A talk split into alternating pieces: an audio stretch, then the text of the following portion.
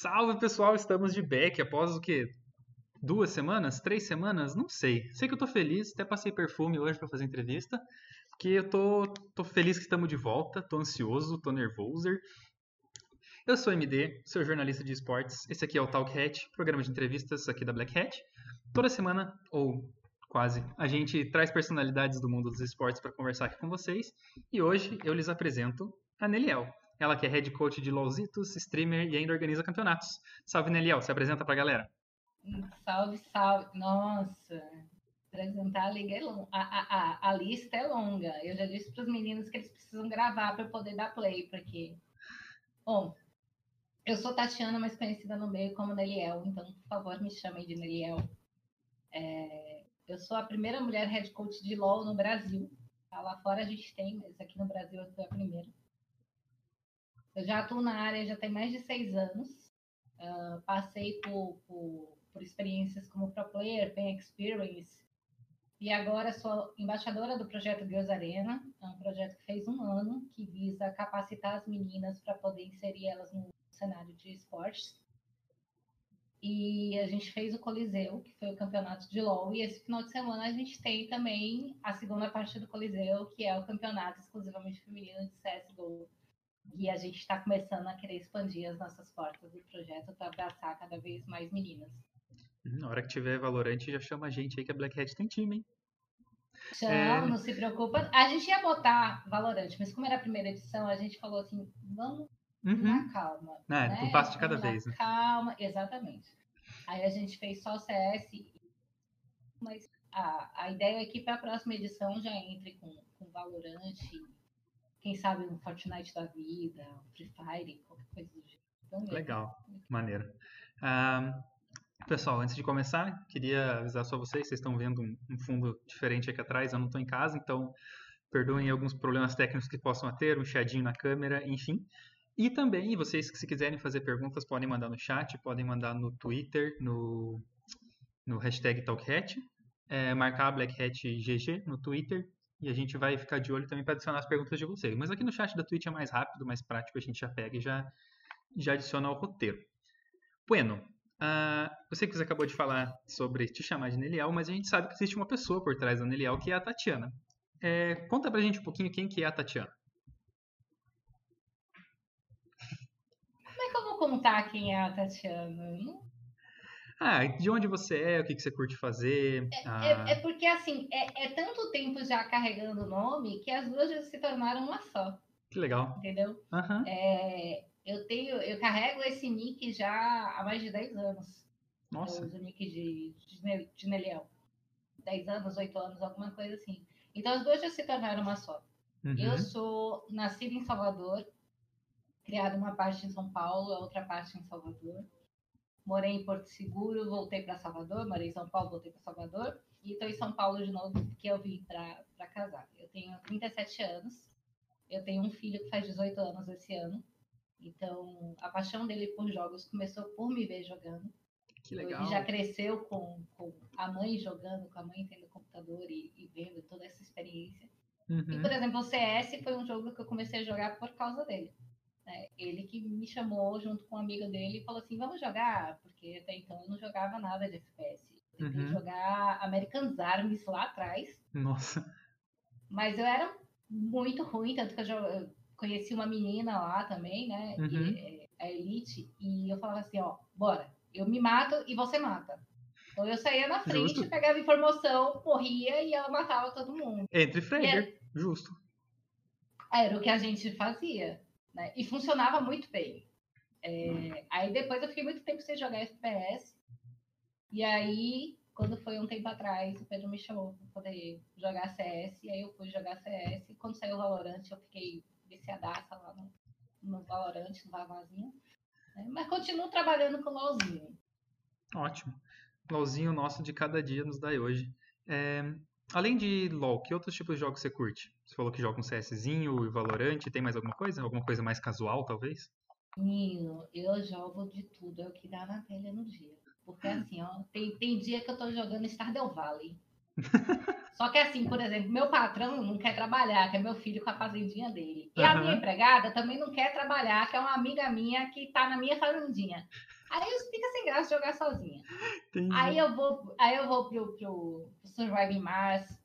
Aí eu vou, às vezes eu vou até jogo de casa, né? às vezes eu tô sem saco de fazer nada, eu abro uma paciência aqui, um Spire, eu fico jogando, você não tem noção. Então, assim, vai muito do, do, do que eu tô afim. É, eu joguei aquele Orient by Forest, não cheguei a zerar, mas eu joguei boa parte dele. Porque eu sou uma negação com qualquer jogo que você tem que pular alguma coisa. Ah, Tanto, assim, eu sou das antigas. Eu sou das antigas, eu joguei muito Super Mario e não aprendi a pular até hoje na vida. Então, é, então, tipo, sabe? Essas coisas que tem que pular, eu sou uma negação. Uhum. Mas. Mas assim, aí depende muito do, do que eu tô afim. Uh, eu jogo muito, uh, uh, jogava mais, né? Agora não tanto, mas RPG online, MMORPG. Tanto que eu jogava lá em Age 2. Foi aí uhum. que surgiu a Neliel, né? Porque eu jogava com uma. É... E eu fui líder de um clã por oito anos. Nossa! Cara, oito anos é coisa. Oito anos. Caraca. Mudando de servidor e tal. E foram, foram oito anos e, tem, e eu tenho amigos até hoje meu noivo eu conheci jogando, por incrível que pareça.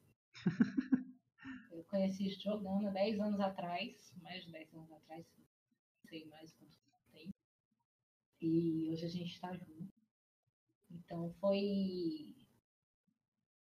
Foi assim, foi uma fase que ela teve seu lado bom e seu lado ruim. Uhum. Né? Toda essa fase do, do Lineage. E depois joguei Tree of Sage, joguei Aura Kingdom, é, como era no. Eu joguei um monte de RPG. O que parecia de RPG eu tava jogando. Até hoje, eu sou apaixonado por, por RPG. Eu até hoje jogo até... Escape. Não sei se você conhece. Conheço, mas assim, eu não achei nenhum que conseguisse me prender da mesma forma que o Lineage me ah, prendeu. Ah, imagino. E eu não tenho mais o saco de jogar Lineage, porque eu já disse que se eu voltasse a jogar Lineage, eu voltava pro oficial. Sim. E oficial é um processo. Uhum. Principalmente não, não, tem que ter muita paciência para upar direto no MMO assim do zero, né? Depois que a gente já zerou o joguinho e começar uma conta nova, dá uma preguiça. É, mas assim, o Lineage você não zerava, né? Você chegava no level máximo. Não, não, é isso que eu quis dizer, tipo, fazer, fazer é. um. Perde, perde os objetivos principais, digamos. Só que você tinha, assim, muita coisa para fazer. Né? Uhum. A gente pegava Big Boss, nós éramos três pessoas contra um clã de 20. Nossa senhora três pessoas, cada um com dois chars. A gente logava duas telas. Nossa. Né? E a gente conseguia roubar by um dos outros. E o povo ficava puto com a cara da gente. Que era eu, meu noivo e um amigo meu, cagando. Uhum. Era nós três, assim, e a gente, a gente acabava com a raça de todo mundo. Né? Então, tipo, era muito bom, a gente tinha muito o que fazer. E aí eu fazia evento no clã para poder ajudar, porque como eu já tinha meu set todo completo, minhas joias boss, né, todos os melhores itens do jogo para o meu personagem, então eu fazia evento. Onde está Neliel, ou é, é, quem venceu o PVP, coisas do tipo, assim, para a uhum. gente poder distribuir e fazer uma distribuição legal entre, entre os jogadores da, do clã, né, da guild. Então foi muito bacana, muito bacana. Esse, esse começo de aprender a ser chefe eu digo que na época eu não era líder, eu era chefe. Então esse começo assim foi bem bacana, apesar de todos os gritos que minha garganta teve que dar. Ficou rouca, mas isso é gamer raiz. Isso não.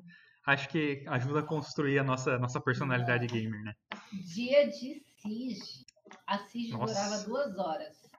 Imagina. Né, que era a guerra de castelo. Uhum. Eu, começava, eu começava a gritar uma hora antes, parava de gritar uma hora depois. Eram quatro horas de grito. Literalmente quatro horas de grito. Meu não Deus é, do céu. Não é, modo, não é modo de falar. É, é, eram quatro horas de grito. Eu não sei como é que o povo me aturava. E, Você morava em apartamento ou casa? Apartamento. Me... Se fosse lá no meu apartamento, eu acho que já tinham me chutado do prédio. Eu moro no 25, acho que me jogavam pela janela. É, é, tipo, eu recebi algumas reclamações. Mano, imagina jogar um LOLzinho no apartamento de madrugada. Nossa Os ferros que eu dou, porque eu sou, né? Meu filho fica aqui brigando comigo porque eu, eu falo alto. tá ali balançando a cabeça dizendo que sim. Aham. Que eu falo alto, que eu grito. Meu noivo fica dizendo que eu fico gritando, que ele quer fazer reunião e escuta os gritos lá de baixo. Então, imagina povo, três horas da manhã, eu jogando. Tô nos meus pés. É, a, a minha mãe, ela tá no chat aí, ela deve, ela deve saber Ah. falar. Que ela, ela fala sempre, meu Deus do céu, ela manda um WhatsApp. Eu sei que você tá trabalhando, eu sei que você tá, mas pelo amor de Deus, fale mais baixo, tem gente no prédio junto com você. Eu falo, ah, mas pô, sexta-feira, deixa nós gritar, né? Ah, o Pedro tá ali, ó. Ali, ó. O Abacaxi é o meu filho.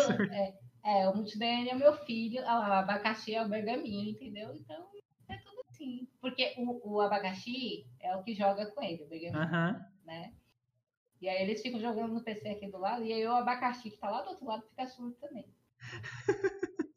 Ó, minha mãe ali, ó, já mandou um salve, que ela sabe que tá das gritarias que eu faço também. É, Neliel, como é que você conheceu os esportes eletrônicos? Qual que foi a sua primeira experiência com esporte eletrônico? Cara, minha primeira experiência com esporte eletrônico foi com LOLzinho.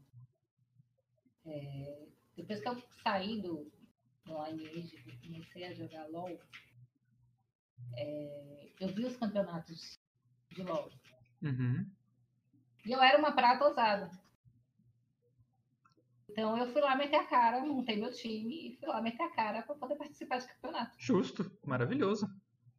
E montei o time com a galera que era do clã do Lineage, que são meus amigos até hoje, né? E, e a gente foi de seis campeonatos que a gente jogou, quatro a gente ganhou, um a gente perdeu e um eu tirei o time na, na semifinal, porque a organização não queria fazer valer as próprias regras. Eita! Nossa, mas Então- 4 de 6 é coisa, hein? É, mas. É, é, era antigamente, Ah, mas de É. qualquer forma, pô, 4 de Na 6 é um época, que, que- na, na época da, lá da, da, da Season 2, Season 3, que diamante era raelo pra caralho, sabe? E aí, tipo, o meu, um dos meus amigos era o Ada Carey, que era o, justamente o, o, o diamante, então a gente jogava tudo em cima dele, ele carregava o joguinho. Era Uhum. tipo fácil ganhar isso daí. Então eu jogava no mid, porque eu não queria ser suporte, porque eu sou mulher, eu não quero ser suporte. Aham. É, mas eu pegava os mid utilities, então eu jogava de, de Lulu mid, Oriana mid, né? Coisas assim, para poder dar o Uhum. peel para Karma, para poder dar o, o peel para ele, porque era ele que ia carregar o jogo. Uhum. Até que eu aceitei que. Aceitei mais ou menos, né? Hoje em dia eu assumo que eu sou meio suporte nesse inferno. Não gosto, Aham. não gosto, mas foi a rota que o LoL escolheu para mim. Eu não posso fazer muita coisa, não. É, pior é que eu tô nessa Mas- também.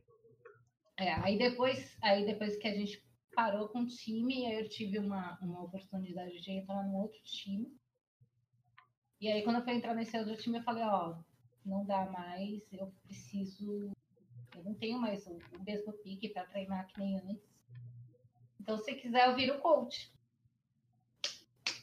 Não sabia nem onde eu estava me enfiando. Nunca tive coach na vida. Não sabia nem que tinha que estudar o jogo. Achava que era só fazer o draft. Justo.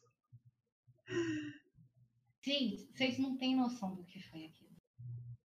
E gritos para um lado, gritos para o outro, drafts aleatórios. Tipo, eu tomava alt draft toda escrita. Toda. Era, era assim. Aí eu fui, quando eu passei, quando eu tive a oportunidade de trabalhar na, na Pro Player, eu conheci o Joko. E aí o Joko foi quem me ajudou bastante, me ajuda até hoje, vira e mexe, eu troco uma ideia com ele.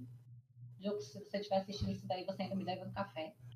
Não esqueci disso, não vou esquecer enquanto não me pagar o café. É... não tá, não. Eu vou, eu vou, vou clipar isso daí depois e mandar pra ele. Manda. Mas, é, mas aí eu conheci o Joko, eu tive a oportunidade de trabalhar com o Joko, eu trabalhei com, o Fepo, eu trabalhei com. Nossa, foi, foi muita gente. O Otim, com geralmente, o geralmente foi quem me chamou para fazer parte, é, é, é o fundador do Girls Arena Uhum. e me chamou justamente porque, ó, eu sou um homem e eu preciso de uma visão feminina, então eu quero você aqui para você me orientar e tal, como é que a gente deve fazer as coisas. Aí eu vim. E hoje em dia eu tô aqui. Aí eu tô cada vez mais afastada do, do cenário de coach de novo e cada vez mais é, é, dentro do cenário de esporte de forma geral, Uhum. tanto com o projeto quanto a criação de campeonatos. É, O pessoal tá falando pra você subir um pouquinho o microfone e vai ficar mais fácil de ouvir, tá? Você tá no Vocês máximo vão aqui ficar surdos, vocês vão ficar surdos.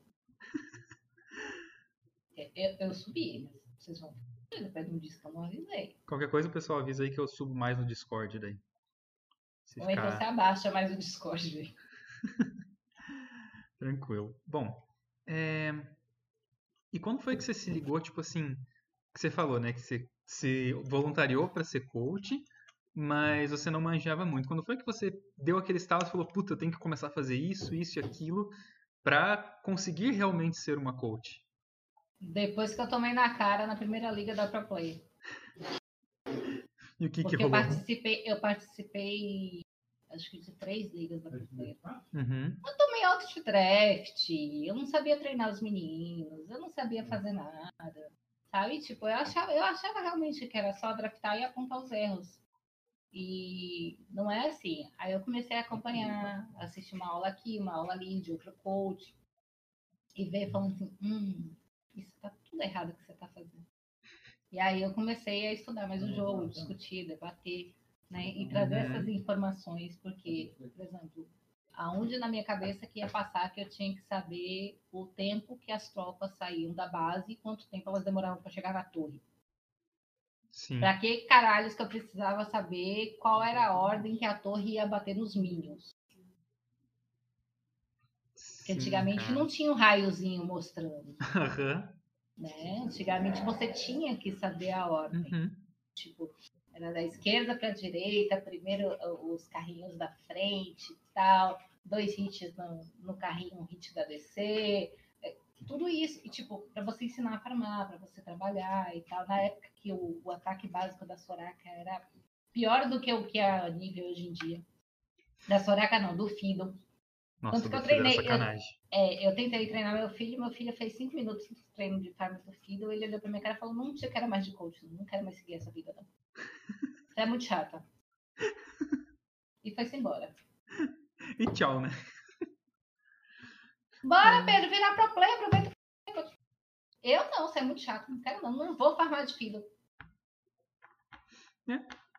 É que farmar de fiddle é, é uma arte. Meu Deus do céu. Farmar Aí comigo. pro, pro FPS. Hoje em dia ele é muito melhor no FPS. Uhum.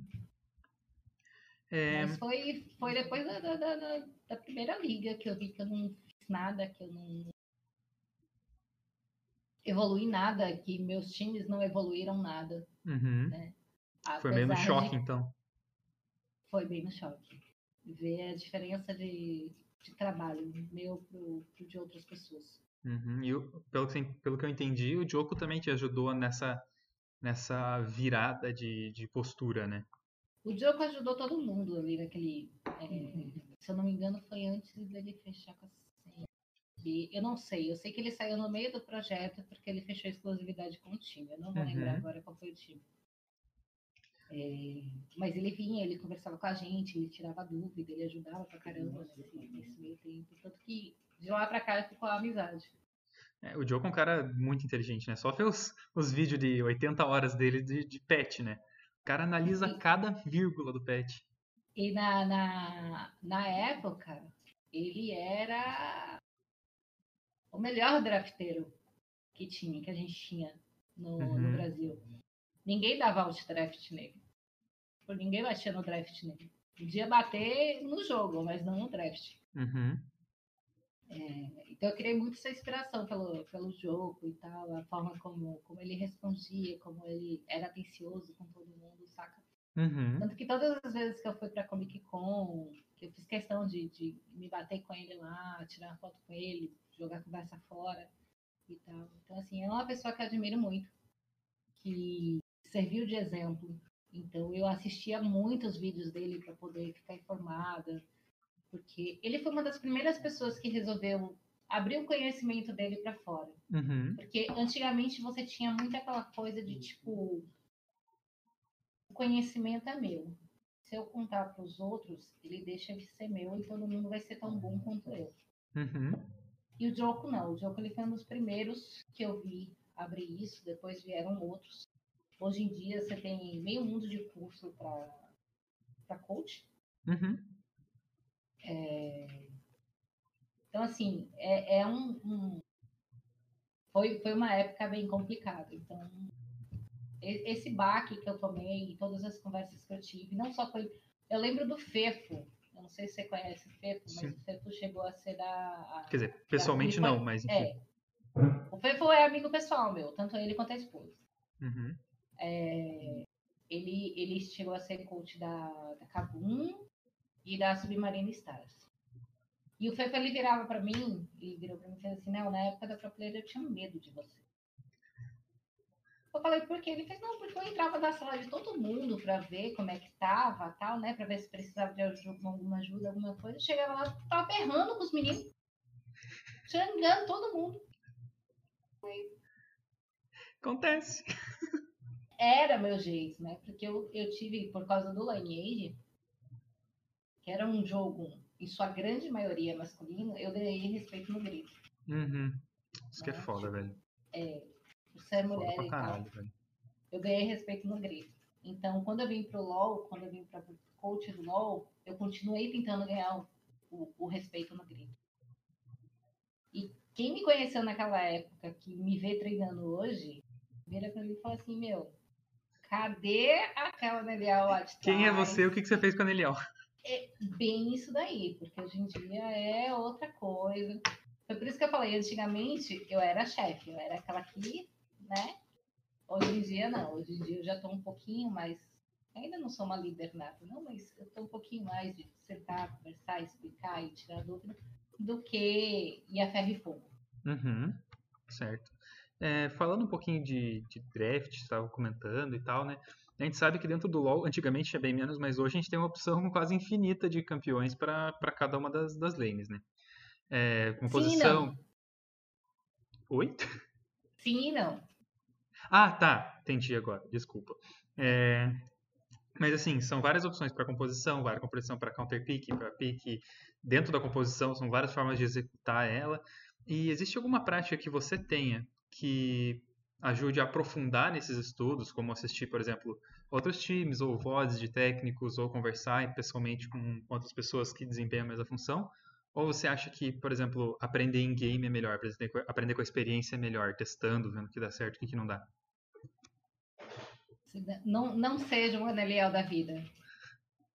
Que foi aprender tudo na, na cara e na coragem em game. Uhum. É, uma, das, uma das dicas que eu recebi lá atrás é assim: você pega um VOD de um campeonato oficial e você vê o draft. E você vai pausando.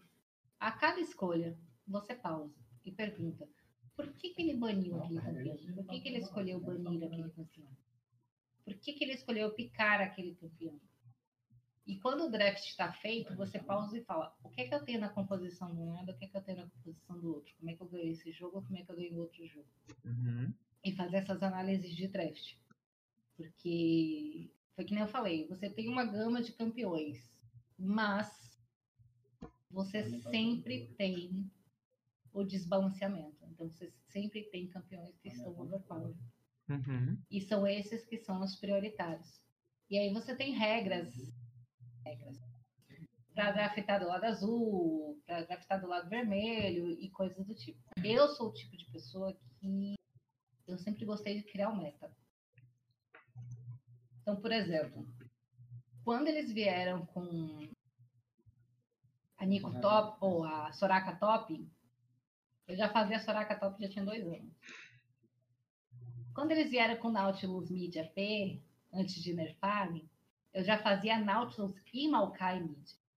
Nossa, Maokai é delicinha. É, ele era, porque aquelas batatinhas dele eram um inferno uhum. antes de, de nerfarem ele. É, por exemplo, quando, quando ano passado, passado, eu comecei a jogar de Nico AP Carry. Ninguém jogava de AP Carry no bot. Quando muito era uma Cassiopeia ou uma Syndra. Uhum. E eu comecei a jogar de Nico AP Carry. Quando saiu a Serafine, eu comecei a jogar de Serafine a Carry. Então, eu sempre gostei de, de, de inventar moda. Né? E no começo, o meu inventar moda era mais ou menos assim. É, vocês precisam fazer funcionar e foda-se. Saca? Uhum. O draft não está ruim. Vocês que são ruins. Então, mas aí eu fui entendendo que não era bem assim. Porque assim, você tem. No LoL você tem que tá overpower, né? O que tá roubado. Uhum. Você tem o que, o que, o que tá. que é o, o que tá no meta. Você tem o que tá out meta e você tem o que tá off meta. Qual a diferença? O que tá no meta são os mais fortes. O out meta são os que estão fora do meta, são aqueles que estão totalmente nerfados. E os, os off metas. Pera, embolei tudo. Não. Alô?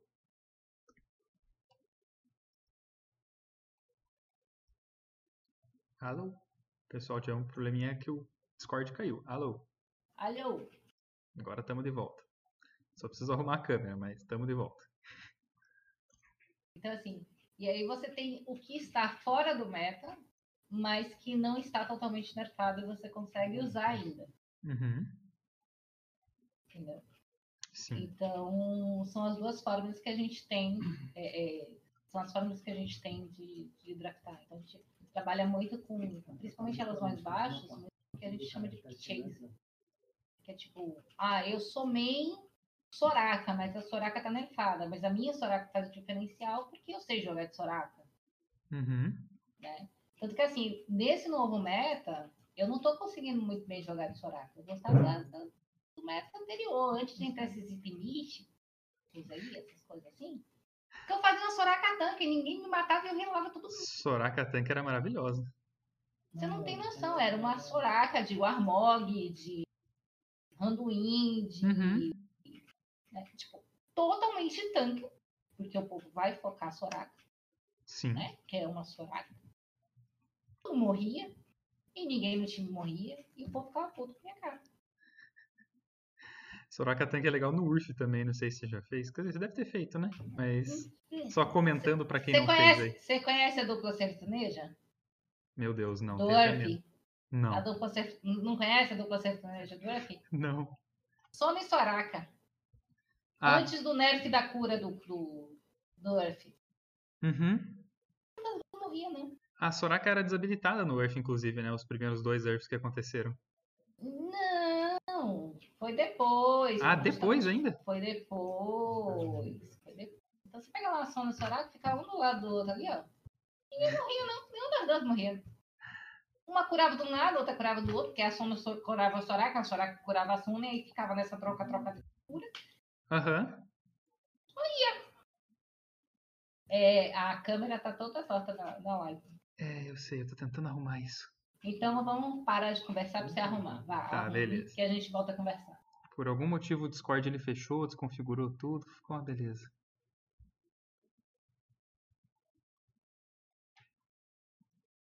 Agora vai? Acho que agora foi. Agora tá bom. Agora tá bom? Agora tá Então bom. Vamos Desculpa aí, pessoal. Vambora. É, continuando. A dupla sertaneja do. É, a dupla sertaneja do Earth, cara. Até Bom. hoje eu faço, porque até hoje tá bom, porque depois do, de É. não sei quantos minutos ela volta a curar o que, o que deve, né? E ainda Aí cura mais, bota. tipo o Vladimir. É, é, aí você bota Sona, Soraka, Senna e Yumi. Meu Deus do céu. Maníaco da É, cura. é porque agora o Urf é random. É Uhum. Orfea. No Orfea É. não dá pra fazer essas coisas. Mas teve um Urf com possibilidade de escolha esses Teve. dias. Teve, teve. Acho que foi o penúltimo, penúltimo Urf que teve. Foi com possibilidade de escolha. Aí dá pra fazer. Ninguém Não mesmo? É, eu já fiz essa pergunta para Moon na última entrevista, mas eu acho que vale a pena, é importante repetir, né? É, que tipo de ação que você acha que os cenários competitivos hoje em dia podem tomar para que tenha mais mulheres participando ativamente. Por exemplo, no LoL, a Fogueta inclusive comentou que mesmo não sendo uma ação direta, o Academy ele é super importante para a inclusão de jogadores e jogadoras do desafiante, grão-mestre, mestre, diamante, enfim, que não teriam essa oportunidade antes.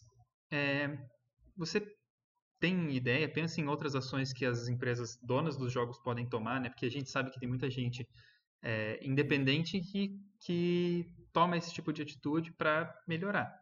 É, exemplo é o Sakuras lá, você também tem, tem algumas iniciativas, mas as empresas propriamente ditas, o que, que você acha que elas podem tomar de atitude para auxiliar o cenário?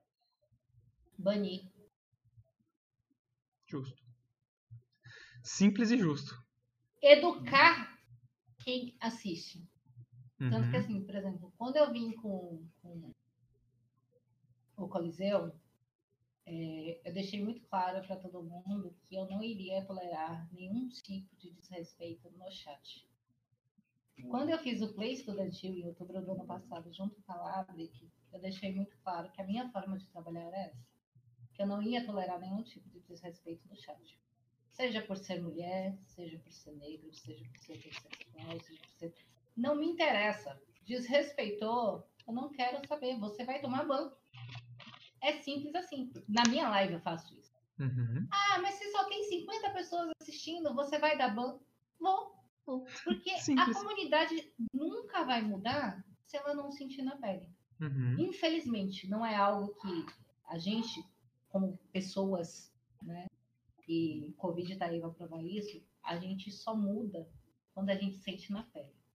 Ou Uhum. pelo menos uma grande parte, né? Então, então assim, como é que, que você pode, por exemplo, eu lembro, eu lembro nitidamente, nitidamente, da primeira vez que a Camilota apareceu no CBLOL. O chat era nojento. Era, meu Deus do céu. Era. Chamaram ela de tudo, Tudo. quanto foi nome. Mano, eu fechei o chat pra, pra não ler o chat. porque- Pra, pela sanidade Então, assim, mental, fecha o chat, né? É, mas eu, eu não gosto, eu não gosto de mutar. Eu não sou a favor do sou a favor do reporte e do ban, Uhum. né? Eu, Daniel.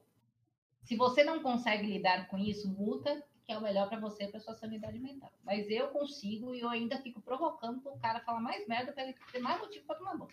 Pra tomar um ban mais longo ainda. Eu faço a gente perder conta da Steam. Não, é, tá- cara, tá Steam. certo, velho. Tá certo, Da porque Steam. é encheção de saco demais. Por exemplo, ah, eu lembrei agora, né? A gente publicou no nosso Instagram, se eu não me engano, no Twitter também, da Black Hat, algumas situações que as nossas meninas do CS passaram, é, em específico, mas que se passam todo dia, é, com um streamer e um jogador de, de Tier 3 ali, que entraram na, na partida, viram que era é um time só de meninas, falaram, ah, porra, mas menina, é facinho, vamos ganhar rápido. Então, daí o streamer falou, não, mas como assim, cara? Ele, não, não é querer dizer nada, mas é a realidade. A gente vai jogar contra a menina, a gente vai ganhar mais fácil. Tipo, cara, entendeu? Ah, velho, menos pra minha cabeça, tá ligado? Por exemplo, é, quando eu tô em live, que eu, algum cara fala algum nome pro Akice, eu já olho pra quem tá no chat e falo, clipa. Uhum, na hora que eu mando o ticket, eu mando o ticket com um. Não uhum, tem nem o cara, não tem nem como o cara dizer que. Então, eu já recebi resposta da Steam banindo o cara. Resposta da, da, da Valve no CS banindo o cara. No Valorant e no LoLzinho, eu devo ser. Eu vou perguntar qualquer dia lá pra pra coisa da, da Riot, mas eu, devo ser a, a top. Top reports. A top reportes, porque não é possível, cara. O povo olha pra minha cara e fala: o que foi? Falo, mais um babaca pra perder a conta. Mais um chola perdendo a compra. Porque assim, como eu ganhei respeito no grito, Uhum, Aí, aí vem a diferença, a- uma das diferenças, né? Como eu ganhei respeito no grito, porque assim, o primeiro servidor de Lineage que eu joguei, eu jogava com meu ex. Era um server pequeno, que o, GM, o GM, que era o, o dono do servidor, é, dava itens editados para os amiguinhos dele, uhum, né? Então, os itens eram, chegava até um patamar, mas o dos amigos passava desse patamar. Claro. E, e eles ficavam putos porque eles ainda morriam pra mim e pro meu clã. Mesmo com os itens editados. E aí o GM tomou as dores deles. E começou a me acusar de ser homem também, que eu controlava dois chás. Cara, são três barras, quatro barras de skills no Lineage 2. Se você não conhece Lineage 2, olha as barras. Vou são pesquisar. quatro barras de skill. Do 1 ao igual, do F1 ao F12 Jesus Cristo. dos numéricos laterais e mais uma barra que você só acessa com mouse. São quatro barras de skill. Nossa, eu tô olhando agora. Meu Deus.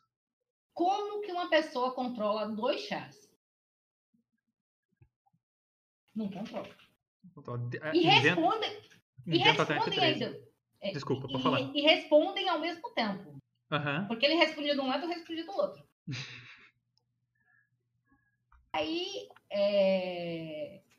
então, tipo, eu bati muito de frente. Não, mas eu sou. Eu queria provar que eu era mulher e tal, não sei o quê. Até o dia que eu liguei o foda-se. Não preciso provar pra Não, ninguém. Não precisa provar nada pra ninguém, velho. Aí quando eu troquei de servidor e tal, eu era a única mulher que era líder de clã. Não Uhum. era a única jogadora no outro server, mas eu era a única que era líder de clã. Pra entrar no meu clã, não era assim, ah, eu quero entrar. Eu falava, beleza, você quer entrar? Você tem que upar sete chaves da academia. Vai lá, boa sorte. Na hora que você terminar, te coloco no clã. Pra poder dar pontos de reputação. Uhum. Porque o Lineage, ele tem todo um processo pra você ir ficando cada vez mais forte. E o povo upava. Ia lá, upava sete chaves da academia, até level 40, pra poder dar pontos de reputação, pra poder entrar no clã. Então, quando o povo entrava, já sabia que as coisas não seriam fáceis. Uhum. Se faltasse com respeito, eu não tinha dó de expulsar. Eu ficava com penalidade de 24 horas pra poder evitar qualquer pessoa. Mas eu não Mas tinha dó de expulsar. Se livrava, pelo menos, né? Se a pessoa. A, a cada 15 dias a gente tinha SIG. SIG e TW. Território War e Uhum. Guerra de Castelo. Não me interessa se você. Não, não, não me interessava se você tinha família. Se você não aparecesse por duas SIGs seguidas, você estava expulso do clã. Eu, eu levava muitas. E aí eu lembro que depois que eu troquei desse servidor e tal, aí eu fiz aliança com um clã. É, a gente passou por várias alianças, né? E numa dessas alianças, é, na hora que a gente fechou, o cara lançou no chat Alex assim: o clã da Hulk é não. Qualquer um, menos o clã dela. Esse cara, ele era um dos que tinha os itens editados lá no primeiro server que era Uhum. amigo dos outros. Aí eu virei pro líder do clã dele e fiz assim: chama ele aqui no. Radical. Meu Deus. Nossa, radical. Radical. Eu falei: chama ele aqui. Manda ele entrar aí, porque eu vou entrar aí seu. Na hora que ele entrou, ele falou assim: diga. Eu falei: você tá ouvindo minha voz, filha da puta? Você tá vendo quem sou eu agora? Isso foi tipo cinco anos depois. Você tem noção do quanto eu guardei aquilo. Eu falei, você tá vendo que eu sou mulher? Não, mas eu já sabia. Então cala sua boca. Para de falar bosta. Aí um dos que mais implicava comigo chegou assim no, no, no Facebook e fez assim. Não, vou deixar o passado pra trás, porque você pega o passado enfia no cu." Porque se você vai deixar para trás, o problema é seu. Eu não vou deixar, porque eu não vou esquecer todos os desafios que você me contou, que você me falou. Então, assim, eu me blindei Uhum. por causa disso. Sim. Então, quando eu vim pro LoL, eu já vim com essa blindagem. Então, tipo, o cara fala bosta, eu retruco. Ele fala, eu retruco. Antigamente, eu era uma rager. Nossa, o cara falava, eu xingava até a 15 geração dele. Hoje em dia, eu, eu, eu sou um pouquinho menos. Eu xingo um pouquinho, falo assim, perde a conta aí, babaca, printo. Só a quinta geração, só.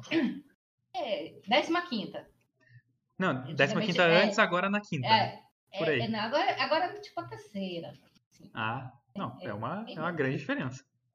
Aí eu chegar, aí eu chego, printo. Na hora que eu morro, no Valorante, no LOLzinho, alt tab. E já começa a abrir o reporte ali mesmo, no meio da partida. Uhum. Dá tempo mesmo, né? Tô, tô Já acelera o nem- processo. Tô nem aí. Eu vou lá, alt tab, tal, tal, tal, tal.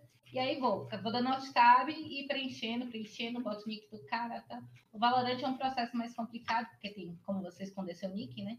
Uhum. e ter o nome do, do personagem. Sim. Mas o que a maioria dos bestas não sabem é que na hora que acaba a partida do Valorant, se você for em carreira e pegar a partida e botar o mouse em cima do nick, aparece, Aparece. o nick da pessoa e o ID. Então, pessoal, Então- as nossas meninas aí da Black Hat que estão jogando e que, cara, 90% das partidas que a gente joga junto eu ouço besteira da galera falando pra elas, então já, já fica a dica aí pra vocês. Já, já vai printando, já dá aquele, aquele é, Windows Shift S pra recortar a tela certinho, já copia, já tudo e faz 50 report, foda-se. O time inteiro É. reportando. O ticket você faz um só. Uhum. Senão você, você sobrecarrega. É uma das coisas que Sim. eu falo. Tipo, uma das coisas que eu sou contra é você chegar num grupo do Facebook e falar assim: ah, me ajuda a Nossa. reportar esse cara. Uhum. Por quê? Porque você, você sobrecarrega o, o suporte da Riot com muito caso, Uhum. sendo que não existe só aquele caso. Sim. Então, se você mandar um ticket, ele vai responder primeiro com bot, é só você pedir para falar com o mano que ele vai te botar para falar com o mano.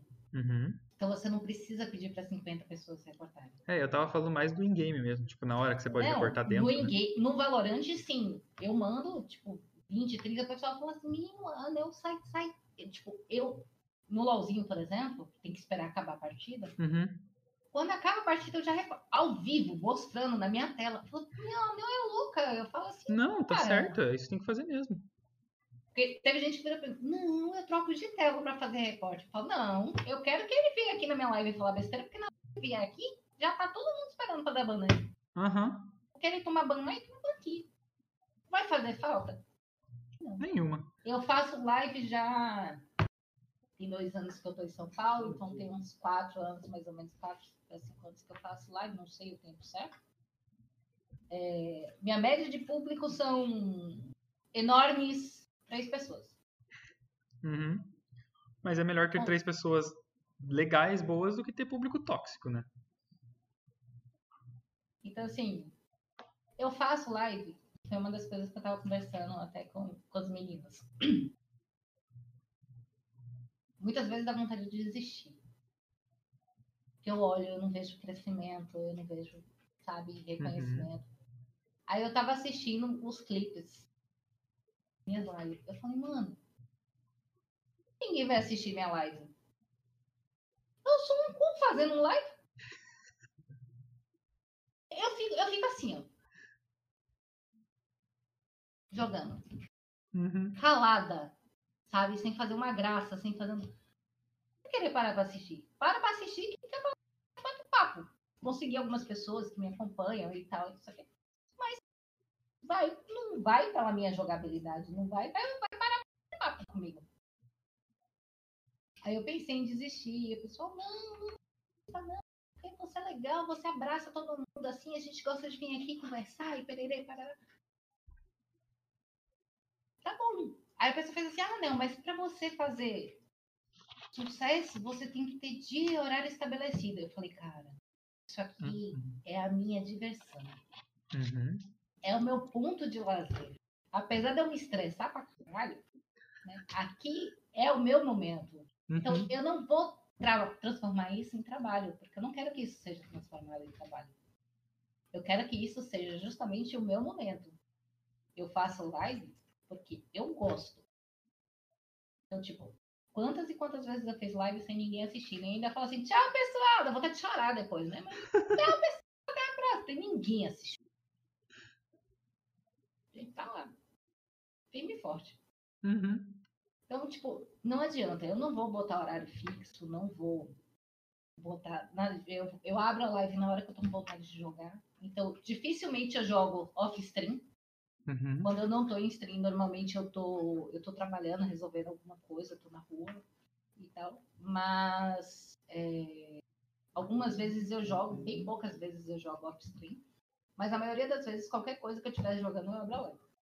É automático já, tipo. Já vai assim. Aham. É, entrando um pouquinho agora no, no trabalho como coach, o pessoal que ainda não, não manja direito, que está acompanhando no chat, está querendo saber como é que funciona, se fosse para resumir, o que, que uma coach de esporte eletrônico faz? E depois a gente vai aprofundar mais, mas assim, para resumir o comecinho ali para o pessoal entender. Você faz um monte de gente pensar como um. Muito bom. Um head coach. Uhum. Né? Sim. Porque aí você tem várias, você tem várias é, é, ramificações do coach, né? Sim. Então, um head coach, que é o, que é o, topo, entre aspas, né? É, ele, tem que, ele tem que conseguir coordenar toda uma equipe para todo mundo pensar como um. Tanto em game, fora do, do game, junto com o analista, junto com o strategic coach, com... Certo. É basicamente é... isso. Tem uma perguntinha do Good Morning ali, mas eu vou deixar pro fim as perguntas da galera do chat, senão a gente vai acabar perdendo a, o fio da meada. É... E como que uma técnica de League of Legends pode influenciar na gameplay do time? Né? Porque às vezes o pessoal fala, ah, mas tá, tá jogando mal, às vezes é o problema com o técnico, ou ah, é problema do técnico com os jogadores. Que que, é, na tua visão, como é que um técnico ou uma técnica pode influenciar na gameplay dos jogadores? Tem vários jeitos. Tem gente que não joga bem porque simplesmente não quer jogar. Ou quer tudo de mão beijada. Uhum. Tem gente que dá orgulho de você treinar. E você fala assim, eu quero que faça isso. O pessoal olha pra tua cara e fala assim, vai dar ruim, mas você quer que eu faça, eu vou faço. eu treinei uma pessoa assim que até hoje eu boto embaixo do braço, leva comigo onde eu vou, sabe? Porque, tipo, treinar Alexis pra mim foi fantástico. Eu virava pra ela e falava assim: eu quero que você vá de Boraca mídia. Ela olhava pra minha cara e falava assim: você sabe que vai dar ruim, sabe? Eu falo, eu sei. E ela ia tá e, e, e, jogava com vontade. Não era aquela uhum. coisa de tipo, ah, eu vou fazer dar errado só para provar no ponto. Não, ela Sim. jogava. Né? É, tem gente que está disposto a ouvir crítica. Tem gente que não está disposto a ouvir crítica. Uhum é, tanto jogadores como treinadores, como analistas, como parte da staff, como organizações. Eu sempre deixei muito claro que eu sou uma pessoa bruta. É... Então, assim, o que eu tenho para falar, eu falo na cara. Então, por exemplo, já me tiraram de time porque olharam para mim e falaram assim: ah, é, eu achei que a gente ia ter um tratamento diferenciado porque a gente ia ser mulher. Eu falei, não, meu amor, se você quer chegar lá, você vai chegar por mérito. Uhum. Então, tipo, não, não é assim que funciona. Se a gente não pegar pesado, se você não faz valer, a outra pessoa não vai fazer valer. E eu sempre levei meu trabalho muito a sério. Mesmo uhum. com todos os meus erros, com tudo, eu sempre levei muito a sério. Então eu passava horas assistindo VOD, assistia todos os CBLOs, LCK, LPL, os negócios. LPL, JL, LLLL. É, assistia todas, pegava lá, gravava. Hoje em dia eu não assisto mais nenhuma. Dificilmente eu assistir uma. Uhum. Porque eu tô mais afastada do cenário. Então, assim, como eu não tô precisando estudar o game, eu tô mais afastada. Mas eu pegava e assistia a voz do time. E aí eu trabalhava como analista também. Eu fazia análise externa. Aí, como eu tô afastada, eu parei de fazer análise externa também, para ganhar uns trocados. Né? Então, assim, como é que você influencia de todos os jeitos? Se você é um bom coach, você vai conseguir ensinar. Se você consegue ensinar, eles conseguem aprender mas eles só conseguem aprender se eles estiverem dispostos a aprender e evoluir. Uhum. Então tudo é uma via de mão dupla. Claro. Né? Então, tipo, o cara tá ruim de farm. Aí você fala pra ele, você precisa treinar farm. Aí o cara fala, tá bom, mas não treina? Não adianta nada. É, é que nem eu falo, não adianta eu ficar batendo na mesma tecla 50 milhões de vezes. Vocês estão fazendo isso errado. Eu já falei para vocês que é assim, assim, assim. fazer o quê? Aí, mas aí você também tem que entender qual é o tipo de, de, de, pessoas que você está lidando. São Uhum. pessoas que aprendem escutando, ou vendo, ou fazendo. Ou você tem cada um do seu time de um jeito. E você tem que fazer dos três jeitos. Vai ter que saber trabalhar daí, vai dar. Aí vai, Sim. aí entra a questão da, da, da liderança, da didática, de como você faz, que era tudo aquilo que eu não tinha lá no começo, que era só os berros. 50 vezes que você tá flechando de, de cara na parede. Eu já falei que essa parede não passa. Não, mas continua flechando de cara na parede. Tem Não hora é- também que não não tem é como não assim. gritar, né? Na verdade, Dá aquela seguradinha. Na verdade, você consegue. Eu descobri depois de muito tempo que você consegue não não gritar. A melhor experiência que eu tive foi conseguir fazer o draft ao vivo, presencial, né? Legal. Com, com um time aqui em São Paulo. E é muito diferente, sabe? Uhum. Porque você tá ali no, no, no espaço com seus jogadores, uma game house, uma game office e tal, você vê a expressão, você, você tem um contato muito maior, então você, você sente. É, é muito mais fácil você draftar do que você chegar aqui no Discord e, e fazer um draft. Uhum. Então, para mim, essa, essa experiência foi, foi fantástica. Foi a primeira vez que eu consegui fazer isso presencial. Fiz duas vezes e achei aquilo ali fantástico. Mas depois do, do- do- da iniciativa do Play Estudantil lá Calabric, que foi outubro do ano passado, eu comecei a seguir mais para essa área de campeonatos e, e prospecção de patrocínio, virar uma faz tudo e trabalhar também da parte de divulgação.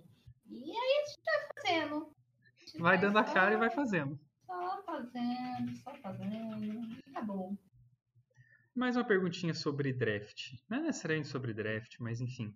É, dentro do competitivo, a gente sabe que trabalho da função do coach é saber trabalhar o time para conseguir fazer frente ao time que vai ser enfrentado, né, ao ao adversário. É, a gente tem dois exemplos de um PEN e NTZ. O primeiro na final de 2015, que a PEN era, era underdog, digamos, e foi extremamente preparada para o estilo de jogo da NTZ. E agora, em 2020, foi a vez da NTZ levar a PEN na base da tática, né? Eles, inclusive o PEN responde, se não me engano, o último da PEN que saiu, o pessoal estava comentando que estava muito fácil de ser lido e por isso a NTZ conseguiu levar e tal, mesmo a PEN sendo favorita. Como é que é esse trabalho de pré-jogo feito com, com o estudo do adversário? É, é feito em time o, o estudo? É um estudo mais individual seu e depois você passa para o time? Como é que funciona? Então, isso daí só funciona em campeonatos maiores, Sim. né? Uhum. Porque, por exemplo, o famoso Tier 3, como a gente É conhecia... mais complicado. É, porque você só sabia com quem você ia jogar na hora, basicamente. Sim. Então você não conseguia fazer scout. Uhum. Então o, sca- o scout é feito de várias formas. A primeira forma, o primeiro passo do scout é feito pelo analista. Então, são dois analistas. Uhum. Né? Assim, cenário ideal. Sim, tá? claro. Cenário ideal da face da Terra, que infelizmente eu nunca consegui trabalhar no cenário ideal. Mas cenário ideal, assim, são dois analistas. Um que vai trabalhar com banco de dados e um que vai trabalhar com análise de jogo. E aí, em cima disso, você tem um strategic coach, que vai, vai lhe passar as estratégias de como você pode bater naquele tipo de, de jogadas e tal. Porque, assim, a PEN da época do CAN, do BRT, PEN de lá de trás, Uhum. Eu lembro muito bem disso porque foi minha maior referência. Ela era uma PEN que BRTT não fazia nada até estar com o build. A PEN deixava todos os recursos para o BR. Uhum. E quem carregava o time era o Kami. Né? Então, assim. E aí, depois, quando o BRTT estava full build, tinha item o suficiente para poder peitar, ele se juntava com o time para eles finalizarem o jogo. Quando entrou mais ou menos meta de galha, essas coisas, foi quando o Kami, entre aspas, deu uma decaída Uhum. porque ele estava muito acostumado a jogar com, com Burst, né? LeBlanc, Ari, essas coisas. Victor. Pra, po- é, para poder pegar um, um campeão que ia jogar mais no, no, no safe. Uhum. Então, foi quando ela deu. Então, assim, você sabia que se você anulasse o Kami no começo do jogo e anulasse o BRTT no final do jogo, você levava o jogo. Então, onde é que, como é que você tinha que jogar esse jogo? Fazendo esse scout, né? Você ia focar teus ganks, as suas jogabilidades, para atrasar o mid lane e depois atrasar a bot lane. Uhum. Então você jogava mid bot side. O top você deixava lá no mundo do top. Famosa fazendinha. A famosa fazendinha. Deixa lá, troca de carícias, bate de um lado, bate do outro e né, tudo em ordem. Uhum. É... Então, assim, você trabalha com a, primeiro com os analistas, depois você vem com o Strategic Coach, é, os Personal Coach, né, que tem os, você tem os Personal Analista, que é para analisar cada jogador, uhum. tem os Personal Coach, que é para ajudar a treinar cada um na sua rota, e você tem o, o, o, o Head Coach, que é o que vai juntar tudo. Sim. Então, aí entra aquilo que eu falei, vai fazer todos pensarem como um então, se eu tenho uma estratégia de late game, meu time não pode estar forçando luta no começo. A não ser que eu tenha uma, da rota, uma das rotas que eu tenha força no early game, uma das rotas que eu tenha força no mid game e uma uhum. das rotas que eu tenha força no late game. Uhum. O que é muito difícil você fazer. Então, ou você é early mid, ou você é mid, ou você é late. Uhum. Ou leite do leite, se você tem um Nasus, por exemplo. Uhum. É... Então, assim, você precisa fazer com que todo mundo pense como um só. E uma das coisas que precisa, que, que eu, eu procuro deixar clara, eu viro para os meus jogadores e falo assim, olha, você entende mais da sua, da sua rota e das suas trocas do que eu, porque você joga todo santo dia na sua rota. Mas a estratégia, de forma geral, ela não é em cima de você. Onde é que está o incondível? Quem é que precisa de recurso? Quem é que primeiro precisa de recurso? Quem é que vai pegar os recursos depois? Uhum. Para quem que eu vou virar esse jogo? Se começar a dar errado, o que é que eu tenho que fazer? Quanto tempo eu tenho que esperar para poder voltar para o jogo? Então, assim, você vê no, em toda a evolução da, da PEN, por exemplo, você vê vários tipos de é, outro exemplo muito nítido desse é o Faker. O Faker, ele está muito, muito acostumado a jogar com assassino, com burst, esse tipo de coisa. Uhum. A primeira vez que botaram, se não me engano, acho que foi o Galho na mão dele, eu olhei pra cara e falei assim, vai perder. Porque ele não tem dano. Sim. Era na época do Galho Tanker aí. Uhum. Aí quando vieram com ele pro Urgot Mid, eu falei, agora pode ser grande, porque o Urgot já tem mais dano que o Kali daquela época. Sim. E deu mais ou menos, mas ainda assim não era o burst que eu queria. Sim. Que eu que ele queria. Né? Então, tipo, você bota uma LeBlanc na mão do Fake, ele vai entrar e dois. Agora, você vai desperdiçar um talento desse, conhecendo o tipo de jogabilidade dele. Uhum. Você pode ver que, que o Django, na época do, do, do Peanut, por exemplo, é, ele jogava em cima do Faker. E, e, o Faker, assim, diferente de outros times, principalmente do Tier 3, o Faker ele sabia como distribuir a vantagem que ele pegava pro time. Uhum. Não era aquele Zé Fominho que era todas as kills. Ia conseguir Sim. distribuir. Então o scout ele passa por, por todo esse processo. Então você vai analisar é, antigamente era mais fácil, porque você tinha acesso a pelo, pelo sitezinho lá, você tinha acesso a, aos históricos da, da parte do golpe.gg, você tinha acesso ah, tá. às partidas personalizadas. Uhum. Então você conseguia stalkear o que eles estavam treinando na personalizada. Uhum. Que não necessariamente é o que se usa na fila ranqueada. Sim. Né? E aí depois ficou um pouco mais difícil. Mas se você tem um certo conhecimento e você dá uma olhada na, na base da ranqueada dele, você sabe mais ou menos qual é o estilo de jogo. Então, se ele é uma área que está 3 barra 0 barra 20, vai jogar mais no controle e na proteção da decarry. Mas se é uma área que está 15 barra 5 barra 3, ela vai jogar mais no flanco para tentar pegar o pick-off, né? Trabalhar uhum. dessa forma.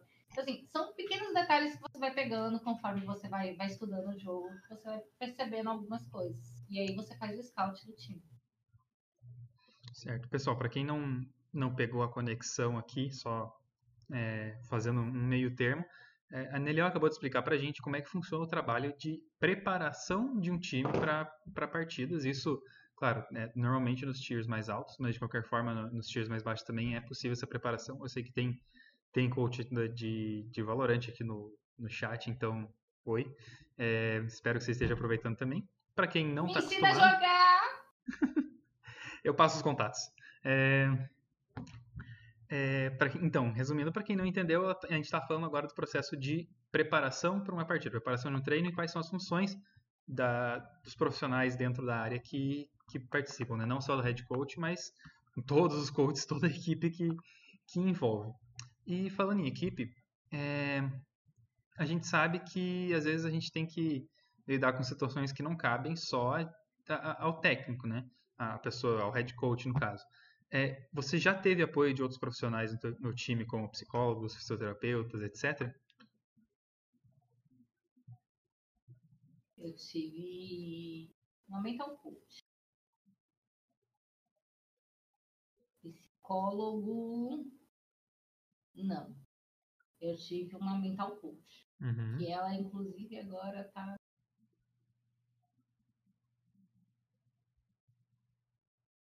Nem sei onde já foi pago, mas enfim.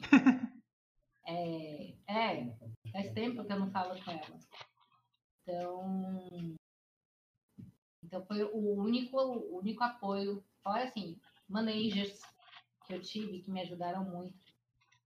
É, eu não sei se você sabe quem é a Jéssica da, da Loud. Não. A famosa Natinha.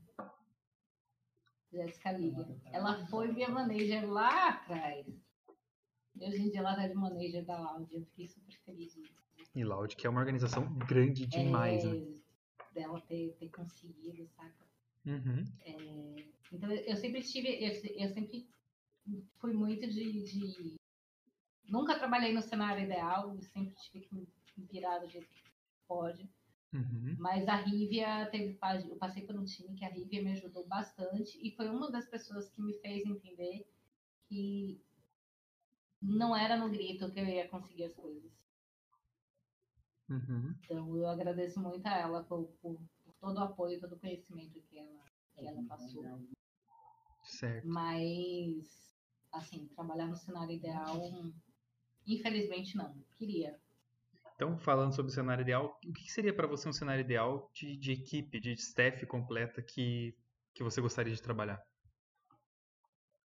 Mano, que eu tivesse personal coach, os analistas, personal analista, analista, analista de banco de dados. É... O auxiliar eu já tenho, porque eu carrego o Jean embaixo do braço comigo. o Jean ele foi da Pro Player e está comigo até hoje. Uhum. É... E a gente, é, o engraçado é que a gente, a gente se dá muito, a gente discute e tal, mas a gente se completa muito no trabalho, sabe? Uhum. Então é, é, muito bom trabalhar com ele. É, mas é você ter um, um, uma organização que, que faça valer, sabe? Porque assim, hoje em dia, 80% quer ser jogador profissional. Então você tem um cenário banalizado. Uhum. Então você não tem remuneração. Quando você tem, você tem uma remuneração baixa pra caramba. Foi uma das coisas que eu falei assim, bom, eu não vou mais trabalhar como coach sem, sem remuneração desculpa, é, eu sei que precisam e tal, mas para mim não dá mais. Eu não estou mais na fase do, do, do, aprendizado, eu só estou na, na fase de adaptação, porque LoL é um jogo extremamente dinâmico. Sim. A cada atualização ele muda, né? então você tem que estar constantemente se adaptando. Uhum. É, mas eu já passei daquela fase inicial, então para mim não, não dá mais. Certo. Mas, uma, mas um cenário perfeito seria eu ter um time que tivesse disposto a jogar, a jogar, que aceitasse as loucuras que eu faço, é, que fizesse valer, uhum. é, não que fizesse assim, ah, eu vou fazer de qualquer jeito porque sei que vai dar ruim mesmo, sabe? é, e ter profissionais que queiram trabalhar. Então, você tem uma equipe com psicólogo para você tá a, a, gente sabe que, por exemplo, a psicologia num time é diferente da psicologia no individual, uhum. né? Então, a psicologia num time é para você resolver todos os conflitos e ajudar o coach a fazer todos pensarem como um.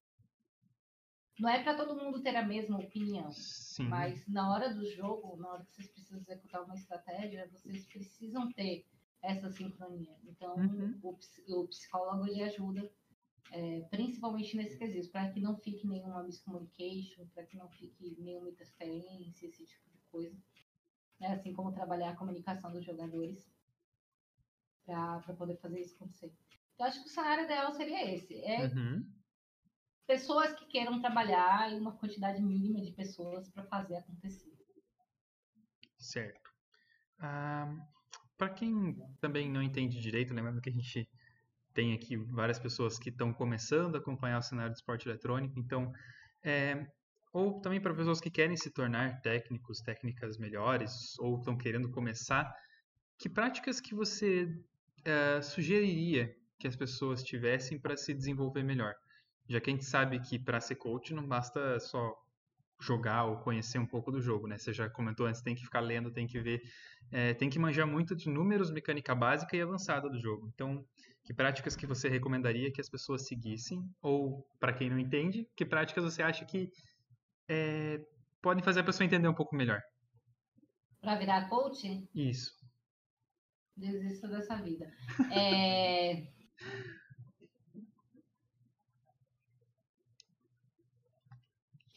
é assistir muito VOD, é tentar entender o que é que acontece no VOD, né? É tentar entender por que que, que aquilo, porque uma jogada foi feita de tal forma. Porque assim, aos olhos leigos, às vezes uma jogada ela foi errada.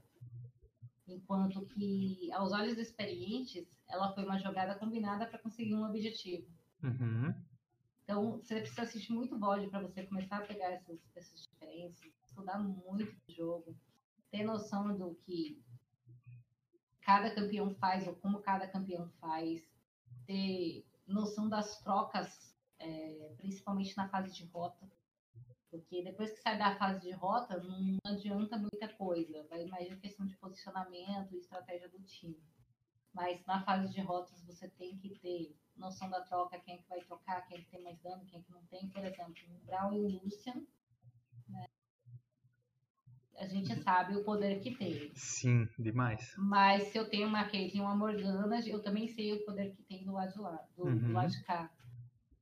Então, é, é, diferença de pressão de kill para pressão de push, qual rota que vai puxar, então qual rota eu posso clicar. Então, tipo, entender como funciona, path de jungle, é, como é que o jungle vai ter que rotacionar, como é que vocês vão fazer, qual o tipo de jungle, ele consegue fazer dragão. Enfim, e, e, e pegar os macetezinhos que a Riot bota escondido no jogo. Tem os macetezinhos escondidos no LoL. tipo aquelas ward que você bota pela parede, sabe? Uhum. Tem, tem um monte de macetinho desse, assim. Que Cada a pixelzinho. Dá, que a Riot te dá todas as dicas e a gente não enxerga. Aham. Entendo. É... Agora eu queria que você montasse a sua composição perfeita pro LoLzinho não, independente de meta, enfim. Pode falar, não, eu quero que seja uma composição do meta da Season 2, não importa. É só montar o que seria perfeito para você, tipo a comp do Montanha, sabe? Deus é mais. eu gosto muito, eu gosto muito, por incrível que pareça, da, da Nico AP Carry com a Leona. No bot. Uhum. Porque, em teoria, a única que dá trabalho para ela é a Caitlyn por causa da range. Uhum. Fora isso, é bem mais tranquilo. É... Mas eu, eu sou da teoria, eu sempre disse que eu queria ver uma Porque eu, eu acho. É. Dá muito bom a Mumusup, cara. Dá muito bom a Mumusup. Você não tem noção. Já fiz isso várias vezes. Mas um dia, um dia eu vou ver o Amumu no competitivo. Né? Nossa. É, mas... Ah, o mundo competitivo ia ser legal, eu ia ver o Gordox jogando. Né? É... Mas assim, eu vejo muito bem a, a, a Leona com a Nico. Eu vejo muito bem a cena né, na, como suporte. Eu vejo no mid a gente tem Ione, tá quebradíssimo. Padrão. Yasuo 2.0. É. é a, a Serafine também tá muito forte, até no mid. Uhum. Não dá pra você fazer também um. Eu, eu gosto muito de, de brincar com composição, sabe? Sim. Bem, sei lá, com uma Morgana top e um. Eu já fiz até Yumi Jungle. E É. deu bom. Não sei Olha, como eu ganhei aquele Essa sei você como- arriscou. Eu não sei como. é- é- era normal game. Ah, tá. Eu não sei como a gente ganhou aquele jogo, não, mas era, era normal game, com os amiguinhos e tal. Tá valendo. Mas, mano, é. Brown Jungle também, da hora, muito bacana. Uhum. Então, assim, eu, eu gosto de inventar, então vai muito do, do, do que eu tenho para trabalhar. Uhum. Se eu tenho uma, uma galera que tem uma pool mais vasta, que tem mais noção do jogo, dos campeões, eu consigo brincar muito mais. Então, assim, na minha cabeça não tem uma composição perfeita, porque toda composição ela depende do draft, tanto do seu draft como do outro time. Por exemplo, não adianta eu ter é, sei lá, um, um tem uma LeBlanc, um Anico e uma, e uma Leona. Saca? Eu tenho Uhum. dois assassinos com dois controles de grupo que, tipo, não vai fazer muito sentido. Eu tenho dois assassinos que vão ter que trabalhar no pick-off, enquanto eu tenho dois controles de grupo que pode dar engage, desengage, ok. E aí eu dependeria de mais um campeão. Se eu boto um Lessin, já fica meio sem lógica. Uhum. Se eu boto uma Sejuani, já fica mais é, é, centrado. Eita. Caiu de novo. Alô. Alô! Alô, agora estamos ouvindo. Tô de volta com a câmera aqui. Tá- Deixa eu só reativar a tá, câmera tá ali. difícil, Tá difícil, tá difícil. Tá complicated. Complicated. Mas tudo bem, a gente, a, a gente releva porque senão a gente tá em casa. Estamos. Podemos continuar falando aqui, pessoal. Só eu vou continuar arrumando a câmera, tá? Então. Ah, não, tá aqui, ó, tá de volta já. Perfeito. Fechou já. Tô arrumadinho, tamo de volta. Desculpe. Acontece, acontece, acontece. É, eu, pra mim, assim, a minha composição mais divertida de jogar seria uma composição que nem era no TFT a glacial, fazer uma só Freljord, entendeu?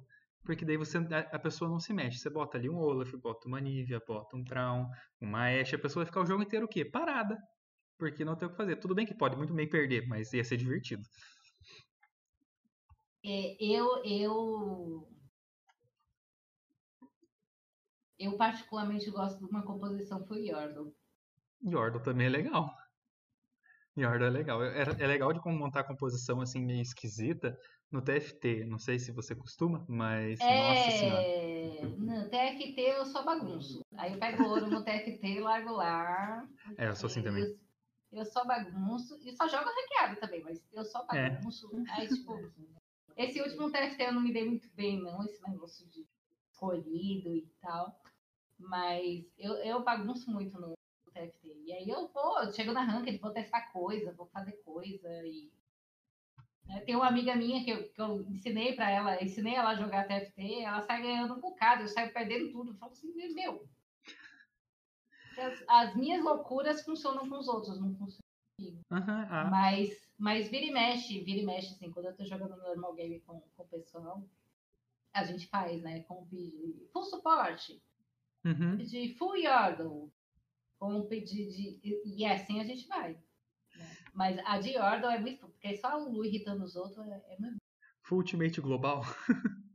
Já fiz. Eu, É eu tenho um. também. Eu, vou, eu vou dar um. Não é um spoiler, mas eu vou te falar um pouquinho aqui.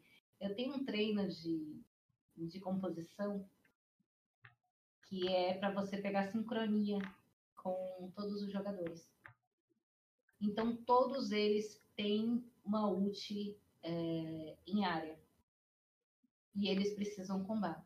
Uhum. Então, normalmente é Leona, Ziggs, Sejuani GP. Eu... MF. Uhum. Porque aí. Ah, a Veri falando, ela me ensinou a jogar melhor. É, porque assim, você precisa. Tipo, qual é o objetivo dessa conta? Não é. Não é ganhar o jogo. É sincronizar os ultimates. Uhum.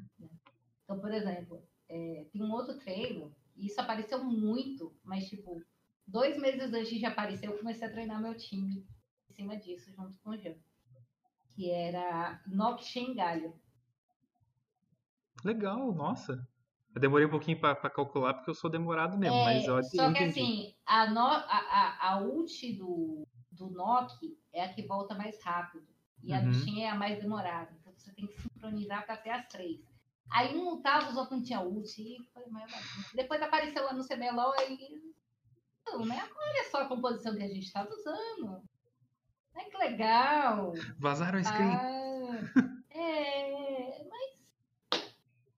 Fazer o quê? Tipo BRTT, bato palma para vocês. Agradece o outro time lá.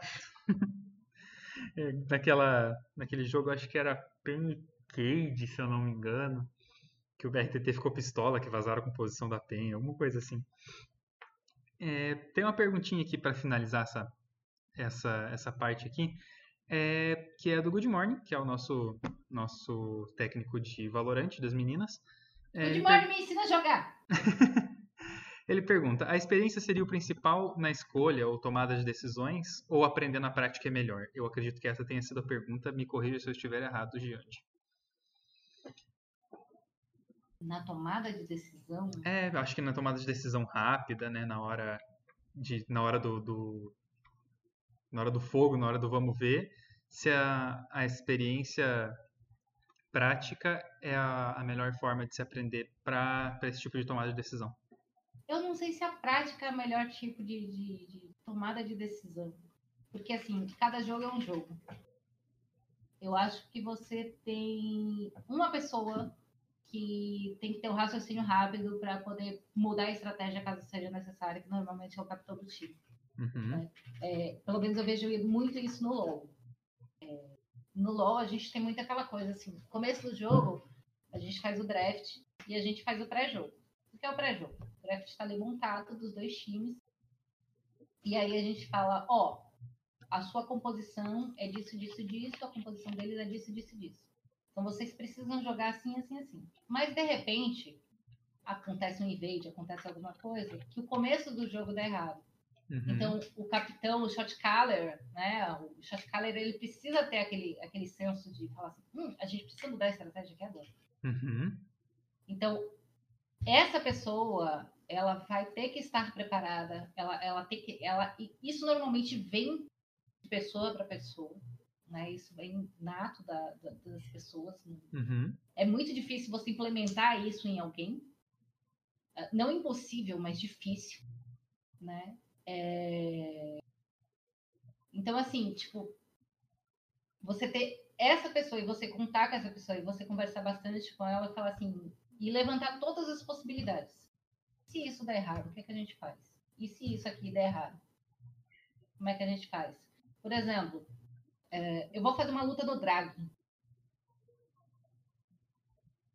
O cara tá, o do adversário tá vindo contestar.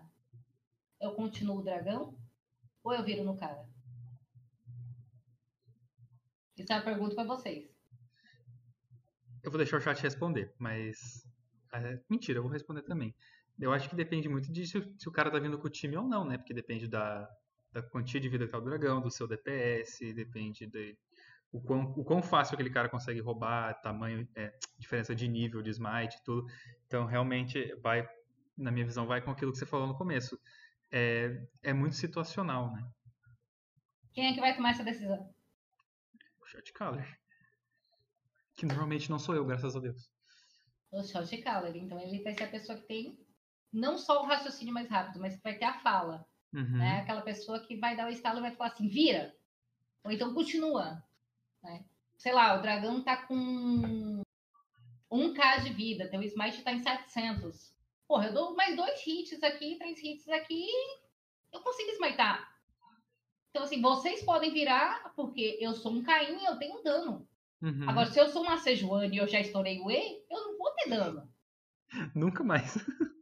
Tá entendendo? Então, tipo, vai muito de tudo que você tem. O Good Morning perguntou aqui, eu acho melhor Se até o suporte é o shot caller do LoL. É. Não. Num cenário ideal, eu vou sempre falar de cenário ideal porque tem Claro. Num cenário ideal, a gente trabalha com dois shot callers. Desculpa, três shot callers. É, um de começo de jogo, que normalmente é o jungle, Uhum. né? Um é, de mid late game, que é quem vai dar as causas da, das lutas, objetivos, esse tipo de coisa. E o, e o caller de foco. Então, tipo, que normalmente é o ADC ou o mid algum carry que normalmente fica como, como o caller de foco.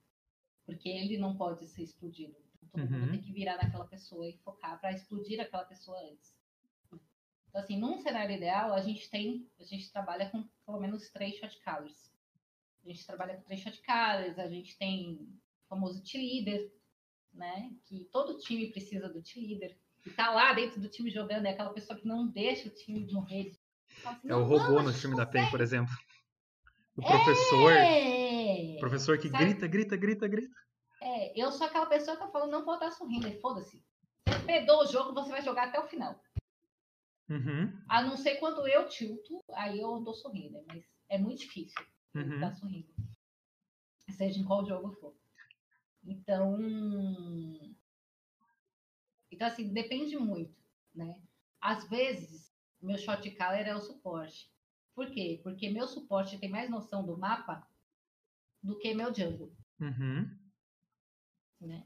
Então, às vezes, é meu top, que ele tá lá no mundo do top, mas ele tá prestando atenção no mapa todo. Sim. Às vezes, é meu mid, porque eu tenho um mid, por exemplo, um Kami da vida, que trabalha com rotação absurda. Uhum. Um Faker da vida que trabalha com uma rotação absurda. né? Então, o cara sabe sair da rota, o cara sabe dar roaming. Então, se ele sabe, ele consegue ver. Olha, a wave vai puxar ali pro bot, então se eu descer, se eu puxar minha wave e descer aqui, eu consigo chegar lá a tempo na hora que os adversários vão estar embaixo da nossa torre e a gente fecha todo mundo. Deixa Então- eu ver se eu. Pode falar. Não, então, assim, a gente vai, vai muito de, de- de situação em situação. Mas o shot caller, ele tem que ser uma pessoa que ele já vem com, com habilidade. É muito difícil você botar no LoL. Tem que ter alguém- muita noção de jogo, né? Tem que ter noção de jogo, tem que ter raciocínio rápido, tem que ter noção de estratégia, Uhum. é, noção de troca, noção de todas as rotas. Então, é algo que normalmente vem. Às vezes não é o melhor jogador. Por incrível que pareça, às vezes não é o melhor jogador. Mas é o melhor observador. É aquele Certo. que dá as chamadas, que dá, dá as calls. Então, Eu, Kami no, no- no seu melhor spike é o Faker. é, eu vou fazer essa pergunta depois. Pode deixar. Faker.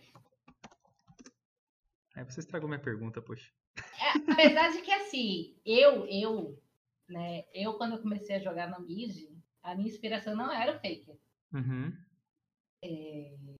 Não era o Faker. Era o Bjergsen. Sem Inclusive, eu consegui realizar o sonho de tirar foto com o Bjergsen. Yeah! É, mas é, quando eu comecei a jogar no mid, porque eu não queria ser suporte de jeito nenhum, Uhum. que nem eu contei lá no começo, é, a minha inspiração era o Bjergsen. Ele jogava de Oriana. Meu, ele, ele, ele batia no- nos Eds da vida de Oriana, velho. Eu achava aquilo incrível.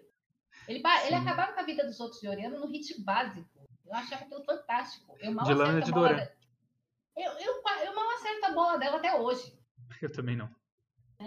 Então, mas o Kami joga muito, o Faker joga o, o Faker, ele é ele é fantástico porque ele se adapta a, a praticamente todas as situações, Uhum.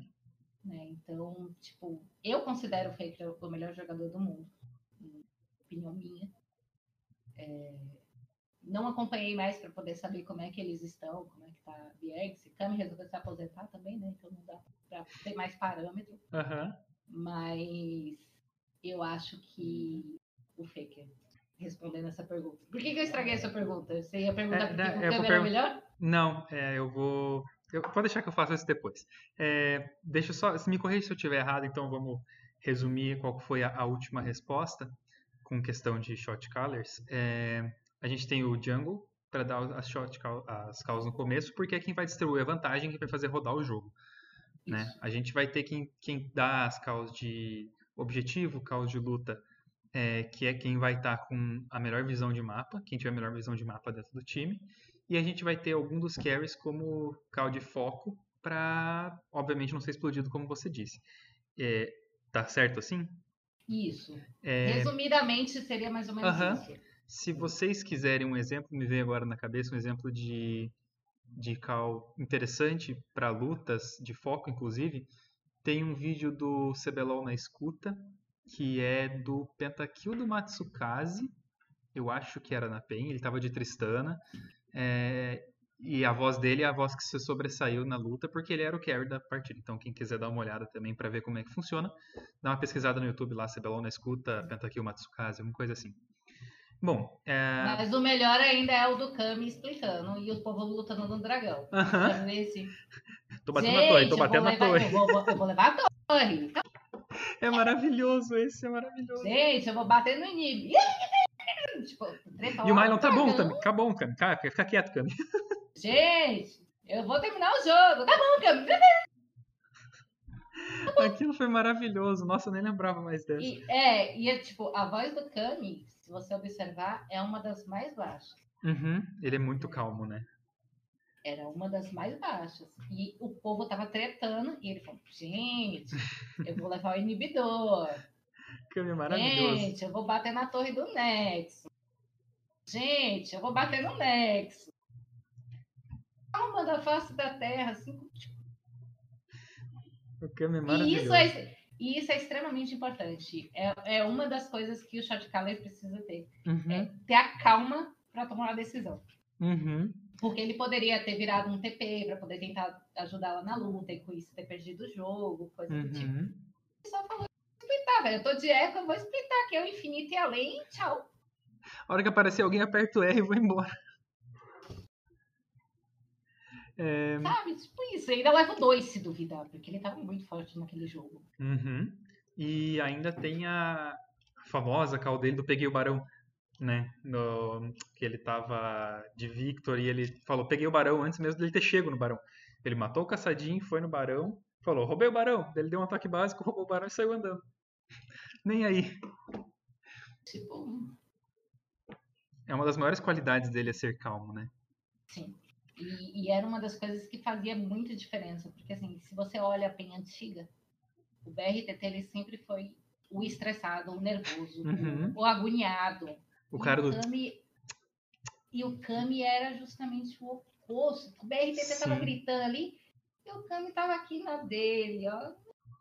Aí pra ninguém, fazendo o jogo dele, distribuindo a vantagem e tal. Aí o povo ia lá, matava o BRTT, ia três em cima do BRTT, o BRTT.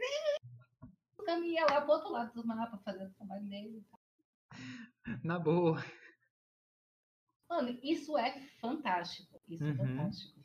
Saca? Você ter players assim pra, pra você treinar é, é fabuloso. Eu sou uma Sim. pessoa que eu sou desesperada quando eu tô jogando. Nossa, minhas ult de look sai tudo pro lado errado. né? Eu pino no Valorante. Ah, eu, eu- eu- se eu tiver de reis, é capaz de eu ultar no meu pé. Ah, já fiz também. É, é, não, é por isso que agora eu só jogo de ouro. Eu não tenho, eu só me mato no teleporte Uhum. basicamente, né? Sage, Sky e Killjoy. Killjoy, é divertido. É, é, e a Killjoy eu já, já acertei granada no meu pé também. Ah, sim, eu já estourei granada no pé dos meus amigos também. Não, eu já acertei então. no meu pé. Eu joguei pra cima achando que ia passar a parede, bateu, voltou, eu apertei desesperadamente, né? Porque tava defusando. E aí eu me, me suicidei. Assim mesmo. Bom, pra finalizar, é, eu quero saber se você tá com o LoL aberto, que a gente vai tirar um X1. Ai, meu Deus Não, do mentira, céu. mentira, mentira, mentira. É, A A gente, gente fazer um... tira o X1, quer? A gente tira. Não, eu abro não. logo agora. Que coisa triste, não, não dá não. É, Não, eu sou prata, velho, no LOL. Eu também. Então pronto. a gente vai fazer um ping-pong aqui, então eu Só- umas... eu só vou te liberar, porque você não tá no seu PC. Mas a gente vai deixar esse X1 pra próxima. Fechou. A gente tira um X1 em stream, então. Pronto, beleza. Os dois de Soraka Tank, não vai acabar nunca o jogo. É, A gente vai fazer um ping-pong para finalizar aqui. O pessoal que assiste já está acostumado. Perguntinhas rápidas, respostas. Primeira coisa que vier na sua cabeça, uma palavra, uma frase. É, não vale responder tipo abacaxi, porque não é necessariamente a primeira coisa, mas é a primeira coisa que tem a ver com a pergunta, né? Acho que você entendeu. É, não vai dar bom, mas vamos lá. mas vamos lá, essa é cegadinha. Ah, vamos começar devagar, daí a gente vai acelerando. Um personagem de algum game, desenho, série, filme, anime, é, sei lá, da sua imaginação que você gostaria de ser. Ah, né, escolhe um. Ou é sério, ou é anime, ou é Então vamos de É, filme. filme. Uhum. Não, eu digo assim, é, pode ser de qualquer um que você pode escolher, não precisa ser um de cada, entendeu? Não, mas é isso. Mas, mas, é, ah, mas é que tá, por exemplo, eu sou apaixonada por anime, eu sou apaixonada por série, eu sou apaixonada por filme, entendeu? Então, Entendi, entendi.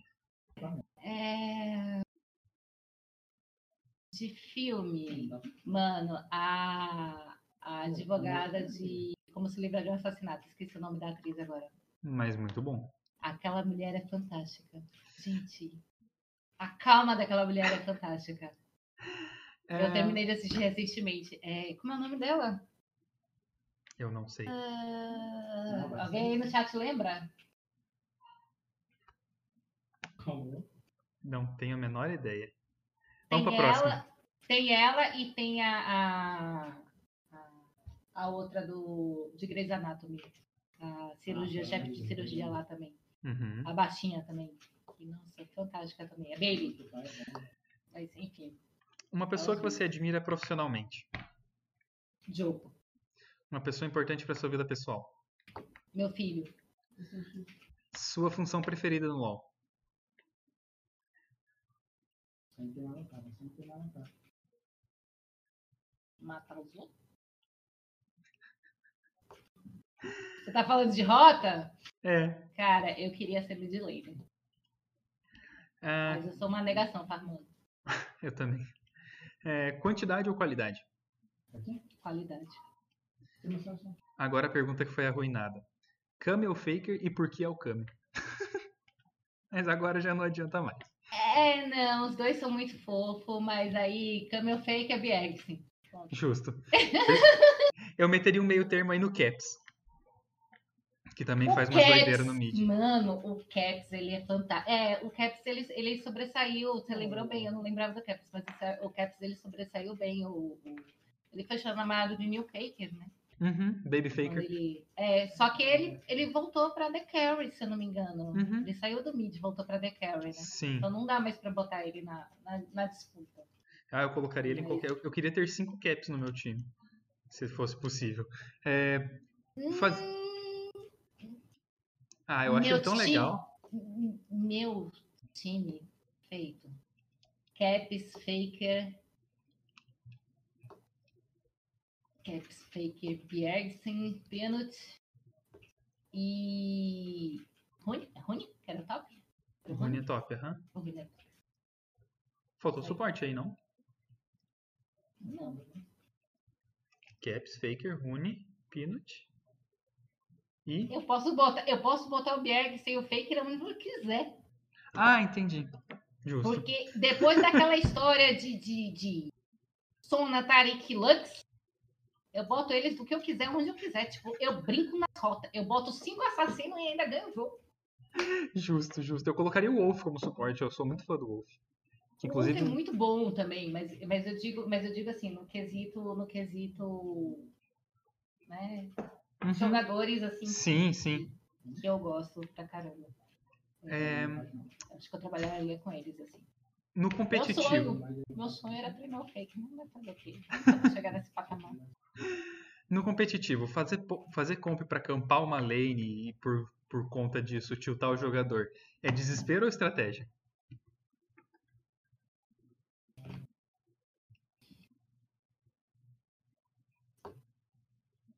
É as duas coisas. Justo. Por isso que eu disse, por isso que eu disse, porque assim, pra você entrar no competitivo, você tem que ter uma cabeça muito boa.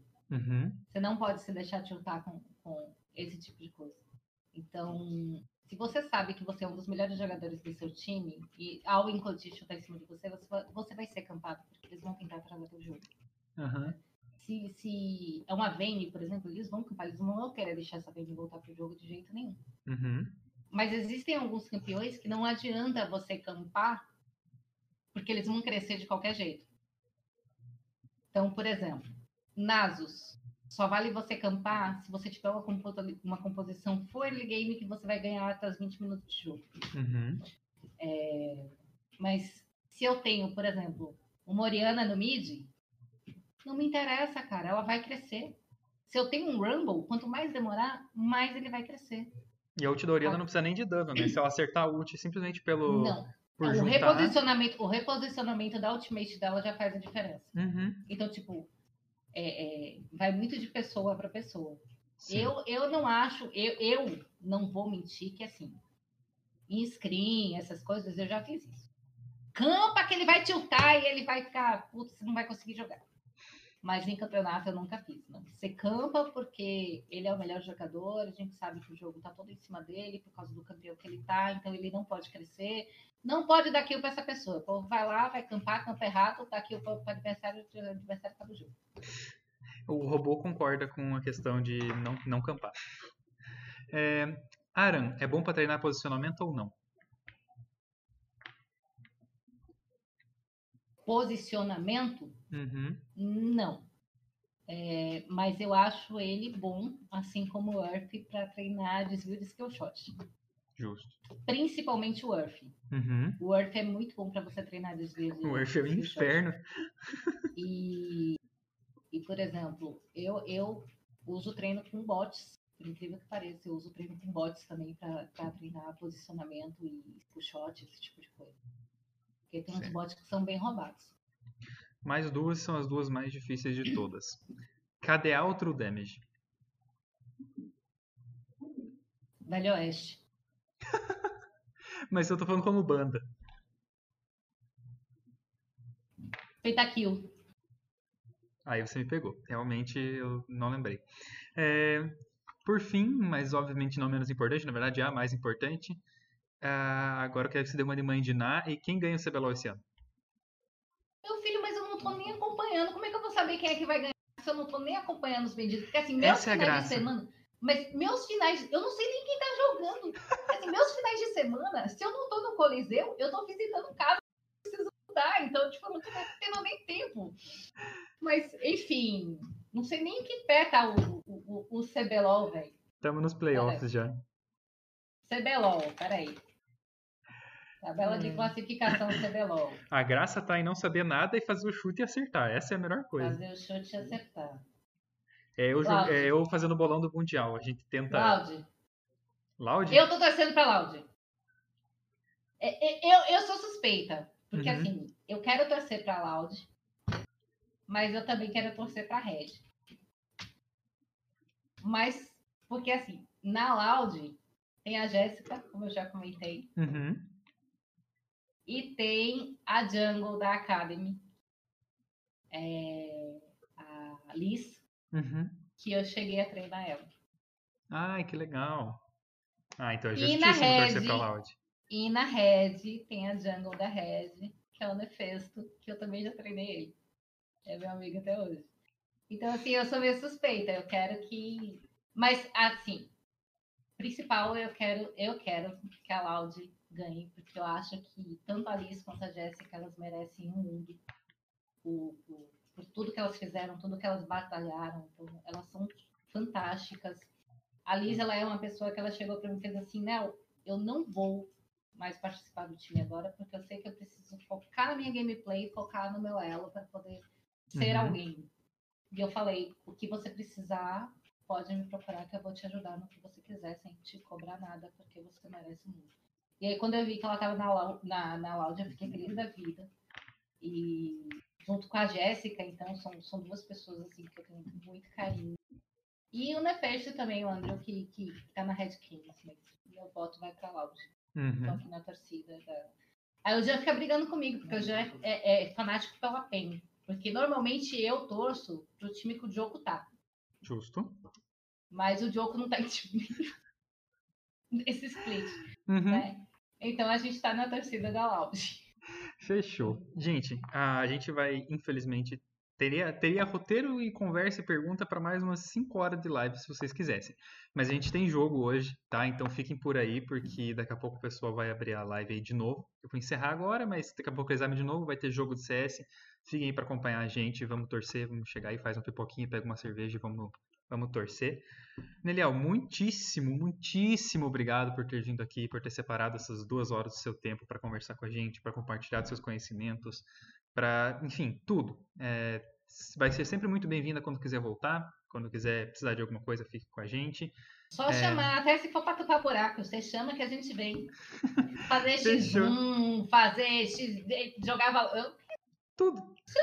buraco aí que a gente vem. A gente não estamos fazendo outra coisa. Tamo junto. E se quiser deixar uma- um recado final pro pessoal, suas redes sociais, pessoal seguir você, enfim, fica bem à vontade, a palavra é sua. E, novamente, muito obrigado. Redes sociais, arroba gamermulher. Não sei por que caralhos eu ainda tô com isso. Já devia ter trocado isso há muito tempo, mas continua lá. É, Recado para as meninas. Não mutem, reportem. Tipo, me ajudem a, a- melhorar a toxicidade desse cenário e todo o cenário. É, se precisar que alguém se meta na briga no Twitter, pode me chamar também, porque eu adoro brigar no Twitter para defender as meninas e as meninas lá do projeto já não sabem. Uhum. É, E é isso, obrigada por estar aqui. Precisando, é só chamar, né, até se for para tampar um buraco. Mas a gente está aí e para mim foi, foi fantástica essa, essa entrevista. Para mim foi, foi super fantástica e obrigada mesmo por ter me chamado e por ter dado essa oportunidade. Muitíssimo obrigado. E. Bom, pessoal, vou encerrar agora, infelizmente. Estou bem tristinho que eu vou encerrar agora, mas vamos lá. Eu vou fechar aqui para o pessoal poder abrir do outro lado lá e fazer a narração do jogo. Um beijo para todos vocês. Semana que vem a gente se vê com o Digola, dia 31, quarta-feira. Então não percam. Digola do, do Free Fire aí. O moleque tá voando também. E um abraço. Até mais. Até!